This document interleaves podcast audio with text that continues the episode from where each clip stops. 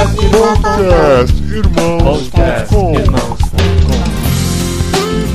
Olá, pessoas! Segunda parte do podcast Irmãos.com, número 345 entrando no ar. E esta é uma mensagem que a gente ouviu no Impulso 2018. E se você não esteve com a gente, vai ouvir também Ricardo Alexandre fazendo um devocional sobre a área de comunicação, comunicação e reino de Deus. Se você é da área e se você não é, também vai aproveitar bastante desse conteúdo porque ficou muito bom e você vai descobrir que pode servir a Deus em qualquer lugar que você estiver. Tá bom? Ouve aí o Ricardo Alexandre e você já conhece ele de outros programas de irmãos.com. E se você não ouviu o 345, o programa da semana passada, ouve lá que tá muito legal a gente falando sobre comunicação na igreja. Não esquece também de seguir irmãos.com nas redes sociais. A gente tá no Instagram, a gente tá no Facebook, no Twitter. Procura a gente lá e você vai ter novidades quase todos os dias aí na sua timeline também. Tá bom? Com vocês, Ricardo Alexandre.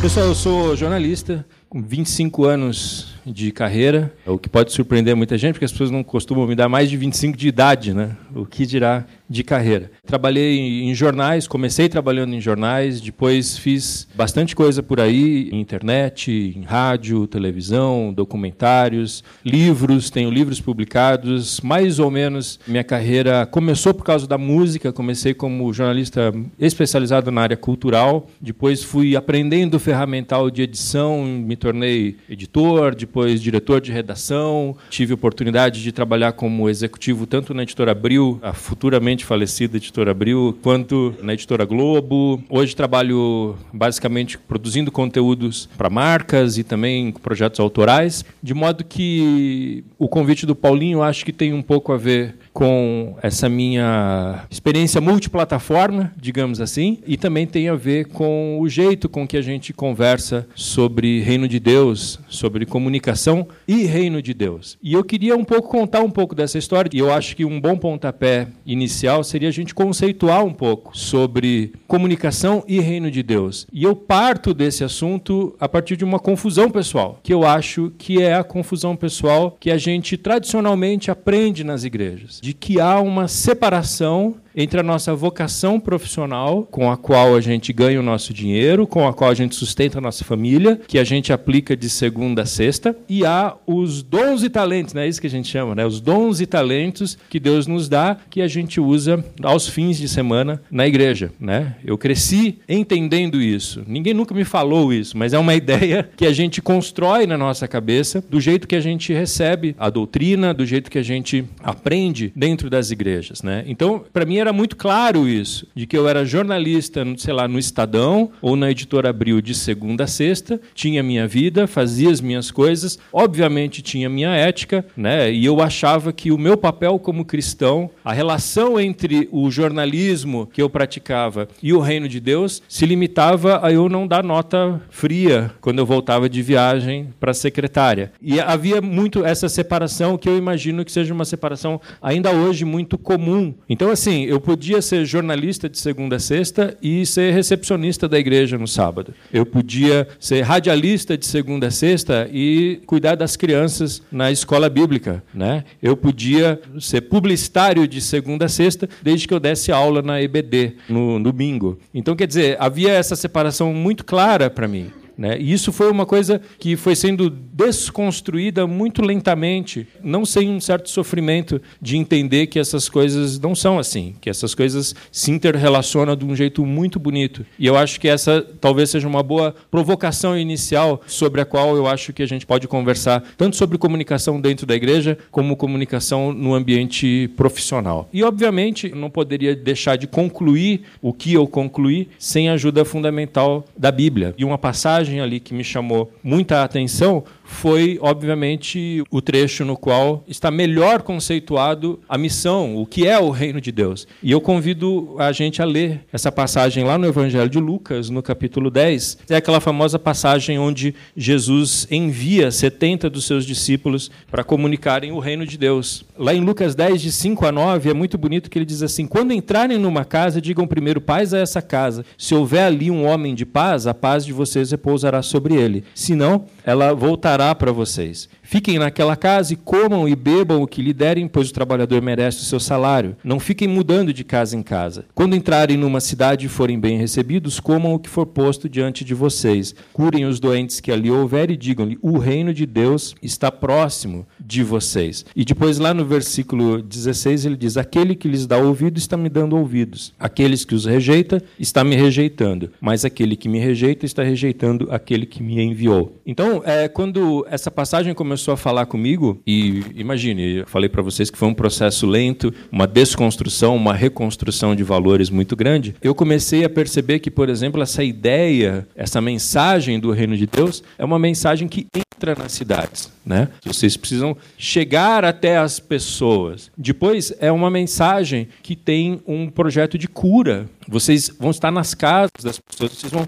conhecer as pessoas, ou na minha cabeça, vocês vão entrevistar as pessoas, vocês vão saber as necessidades dessas pessoas e vocês vão agir em relação a essas necessidades, ok? E vocês vão anunciar uma nova realidade para elas. O reino de Deus chegou, o reino de Deus está próximo de vocês. E aquilo começou a mudar o meu jeito de pensar. Eu falei, cara, eu tenho ferramentas para chegar nas pessoas. Eu tenho ferramentas que na época era um jornal, que era impresso ali no, no Estadão, ou uma revista que era impressa na editora Abril, e essa, essa revista chega às pessoas. Eu posso fazer conteúdos que atendam às necessidades das pessoas. Aí a gente vai entrar numa discussão deliciosa aqui sobre chamados, sobre vocação. Né? Eu acho que essa cura pode ser uma cura de uma grande reportagem, por exemplo, que eu faça sobre uma doença ou sobre saneamento básico ou sobre as necessidades mais físicas das pessoas, mas que leve algum projeto de cura. Ou, no meu caso, humildemente, o meu chamado inicial ali era para falar sobre cultura. Então eu pensava assim, falei, cara, como é que eu posso interferir nessa realidade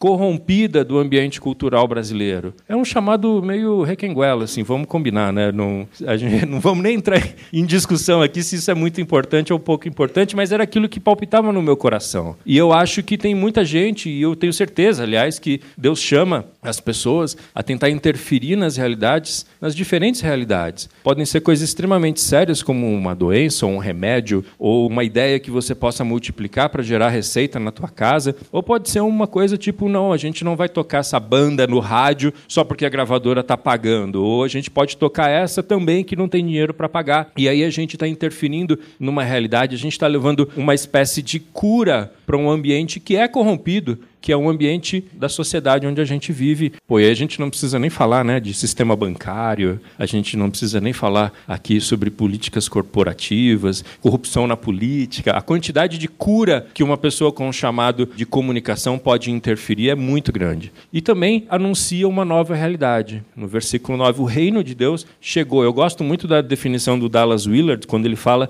que o reino de Deus é tipo energia elétrica. Ele vai dizer que quando a energia elétrica chega, a gente começa começa a viver de um jeito completamente diferente. A gente estoca comida de um jeito diferente, a gente se diverte de um jeito diferente, a gente conversa de um jeito diferente, a gente tem lazer de um jeito diferente. E o reino de Deus é isso. Quando o reino de Deus chega e você é capaz de anunciar, você está dizendo assim: tem um outro tipo de vida que você pode levar. E eu comecei a entender que eu, como jornalista, e nessa altura do campeonato já como editor, cuidando das pautas das pessoas, imagina, eu fui diretor de redação da revista Época São Paulo, que era a revista de cidades que se circulava mensalmente ali com a revista Época, e eu percebi que a cidade de São Paulo é uma cidade fundada uma cidade onde as relações pessoais, a diversão, tudo se dá em torno do dinheiro. E eu falei, cara, eu gostaria de editar uma revista e dizer há outras relações que você pode ter com a sua cidade que não é essa relação predatória de você querer dinheiro de São Paulo e São Paulo querer dinheiro de você de volta. Né? É possível você chegar numa revista, curar as relações que uma pessoa tem com a cidade e você dizer há um outro tipo de vida que você pode ter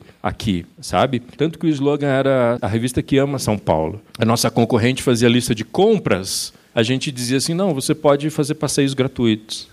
Entende? Há uma nova realidade, uma nova relação que você pode ter com as pessoas, com o negócio, com os amigos ou com a sua cidade, dependendo de onde você está atuando. E ali no versículo 16, quando Jesus diz: Aquele que receber é, e me recebe, eu comecei a fazer uma aplicação desse versículo dizendo assim: eu preciso estar alinhado com essa ideia de um novo ser humano, de uma nova relação, de uma nova sociedade que o Evangelho promove. Ter um alinhamento com o Evangelho tal que eu possa dizer, cara, você está recebendo uma parte do plano de Deus quando você se relaciona com os teus amigos assim, quando você consegue entender que você vai fazer turismo numa cidade e você não simplesmente vai comprar tudo. É uma nova relação. É uma relação mais próxima do ser humano que Deus pensou do que aquela que o mercado, que o consumo está querendo promover. E eu acho bonito lá em Lucas 17, 20, um pouquinho mais adiante, Jesus volta a esse mesmo assunto e ele vai dizer o seguinte: que perguntam para ele exatamente um pouco mais explicitamente sobre o reino de Deus. Certa vez, tendo sido interrogado pelos fariseus sobre quando viria o reino de Deus, Jesus respondeu: O reino de Deus não vem de modo visível, nem se dirá aqui está ele ou lá está ele, porque o reino de Deus está entre vocês. Eu acho isso uma coisa tão linda e tão poderosa que é o seguinte, né? O reino de Deus está entre nós. O reino de Deus está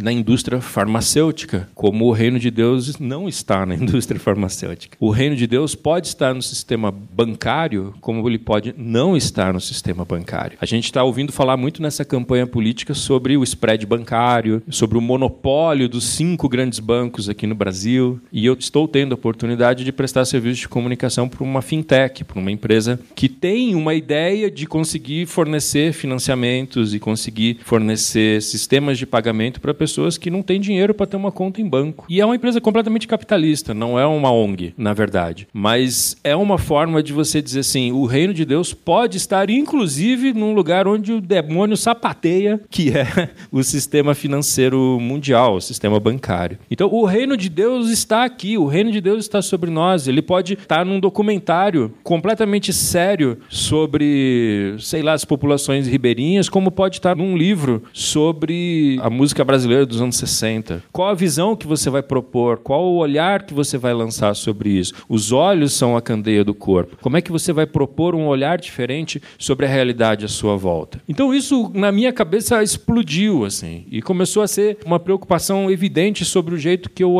me relacionava com a vida, na verdade, não só com a minha profissão, mas aplicada à minha profissão, eu comecei, obviamente, o passo seguinte a essa percepção é a gente demolir esse muro cultural entre a igreja e o mundo. Você tem um chamado de comunicação e você foi chamado para atuar dentro do ambiente eclesiástico como pessoas a quem eu amo profundamente e a quem eu sou profundamente grato, como os pastores dessa igreja, o Renan, o Paulinho. Então você vai cuidar para que na comunicação da tua igreja você entre nas cidades, que você fale com as pessoas. Você vai cuidar para que você tenha uma mensagem que cure as cicatrizes das pessoas. Você vai anunciar uma nova realidade na comunicação da tua igreja. E você vai ter uma mensagem alinhada com a vontade de Deus, certo? Agora, se você atua num jornal, na televisão, ou se você é publicitário, surpresa, a sua missão é entrar nas cidades, curar os enfermos, anunciar uma nova realidade e alinhar com o evangelho. A gente tem uma missão só. A gente tem uma missão só que é proclamar o reino de Deus está aqui. Quem se apoderar dessa realidade vai ser bem-vindo e vai viver uma vida diferente. Quem não se apoderar dessa realidade vai viver essa porcaria de vida que as pessoas vivem por aí. Essas relações predatórias, essa ideia completamente utilitarista dos relacionamentos e das pessoas. E essa visão predatória, horrorosa, utilitarista pode estar tanto num jornal, na televisão, como pode estar numa comunicação da igreja também. Nada garante que a comunicação que a gente vai fazer na igreja não vai ser uma comunicação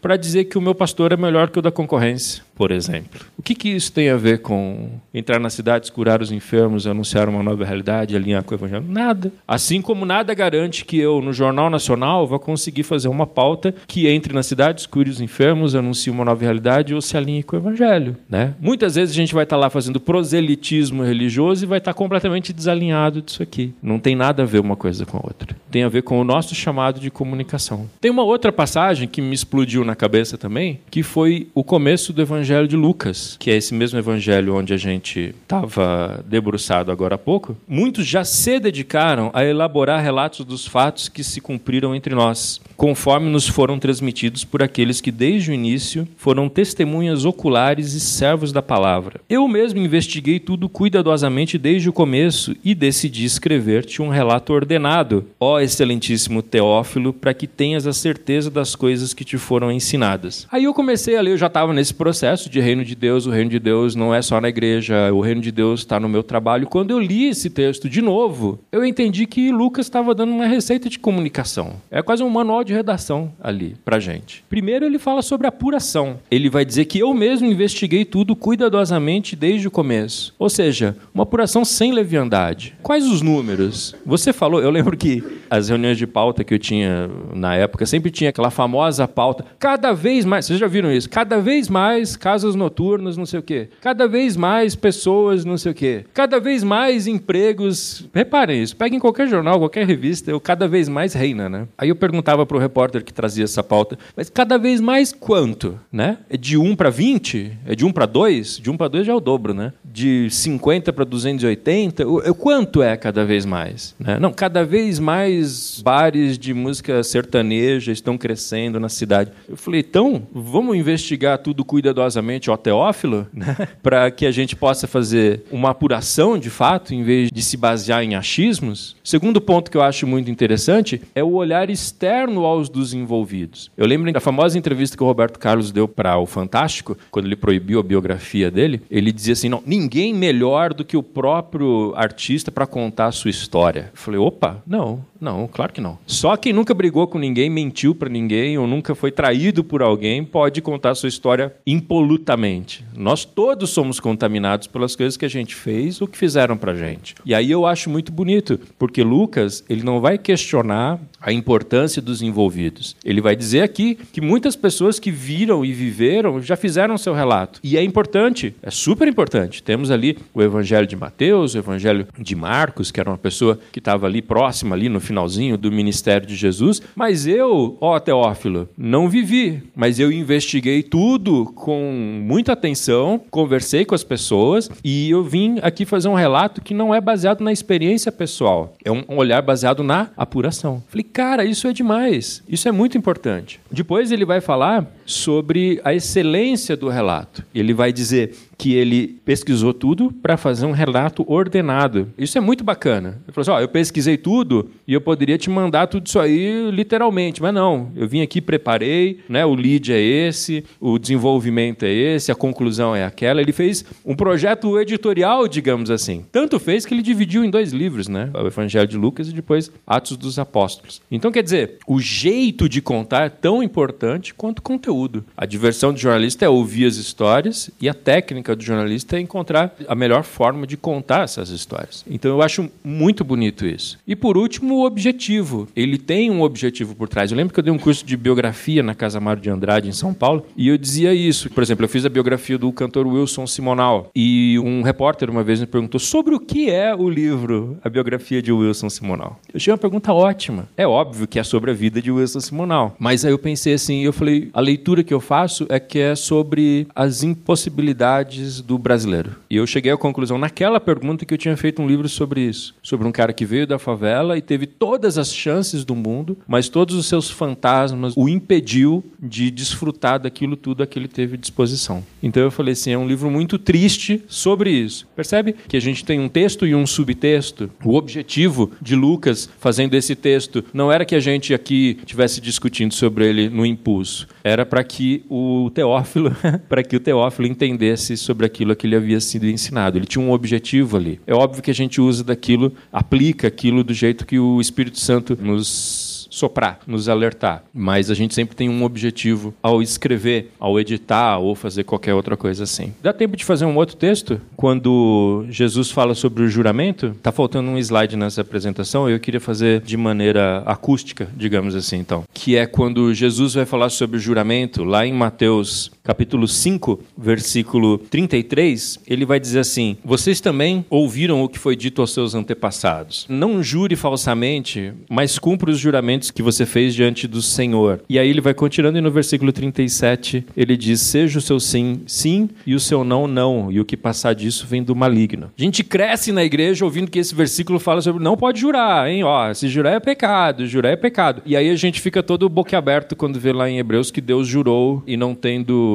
ninguém maior do que ele para jurar, ele jurou sobre si mesmo, naquela história sobre Abraão. E a gente fala, pô, como assim não pode jurar e tal? E aí o John Stott nos salva dizendo que esse texto, na verdade, está falando sobre credibilidade da palavra. Ora, se o seu sim é sim e o seu não é não, você não precisa jurar. Você tem credibilidade. Se você está dizendo que é 10% que aumentou, você põe lá o número, você põe a apuração, você põe o fato. Você não precisa calçar a sua palavra com juramentos, ou como a gente costuma fazer nas redações, ou nas comunicações com adjetivos. O incrível encontro impulso as pessoas chegaram extasiadas e falaram assim, calma, velho, conta, né? Pega uma aspas de alguém, uma declaração. É óbvio, o Gay Talese vai dizer isso, que há realidades que não são mensuráveis. Há realidades que não são numéricas, não são quantitativas, não são factuais. É boa essa frase, né? Há realidades que não são factuais. Há outras realidades e nós, como sobrenaturalistas, pessoas que acreditam no sobrenatural, a gente convive com isso diariamente. Há realidades que não são tangíveis pelo tato tato, pelo olfato, pela visão, e na verdade isso é espiritualidade. Há realidades espirituais. Mas o nosso papel é tentar ser o mais factual possível. Então não é cada vez mais, é de tanto para tanto, sabe? Não é ouvir dizer, é o fato. Não é um monte de objetivo, de adjetivos, aliás. É a quantificação, é o relato. As pessoas são capazes de tirar a sua conclusão. Eu lembro que eu prestei colaboração, direção editorial para uma revista de um ministério, muito bacana, pessoas muito joias, mas uma das minhas funções lá era tirar a quantidade inacreditável, inacreditável já é um adjetivo, né? De adjetivos que tudo envolvia. O encontro foi transformador. Eu falei, foi transformador? Então abre uma aspa para a pessoa que está falando isso, ela vai dizer que é transformador. A pessoa diz que é transformador. Não somos nós a terceira pessoa que estamos cravando, cheio de adjetivos, deslumbrante, inesquecível, maravilhoso, mais virtuoso que São Francisco. Não não é assim, entendeu? Então, a sua palavra é sim, tá bom, é sim. A sua palavra é não, tá bom, então é não. Você constrói a tua credibilidade, a credibilidade do teu veículo, a credibilidade da tua comunicação. Por quê? Porque eu creio nisso. Porque é o manual de redação de Jesus, cara. A tua palavra sim significa sim. A tua palavra não significa não.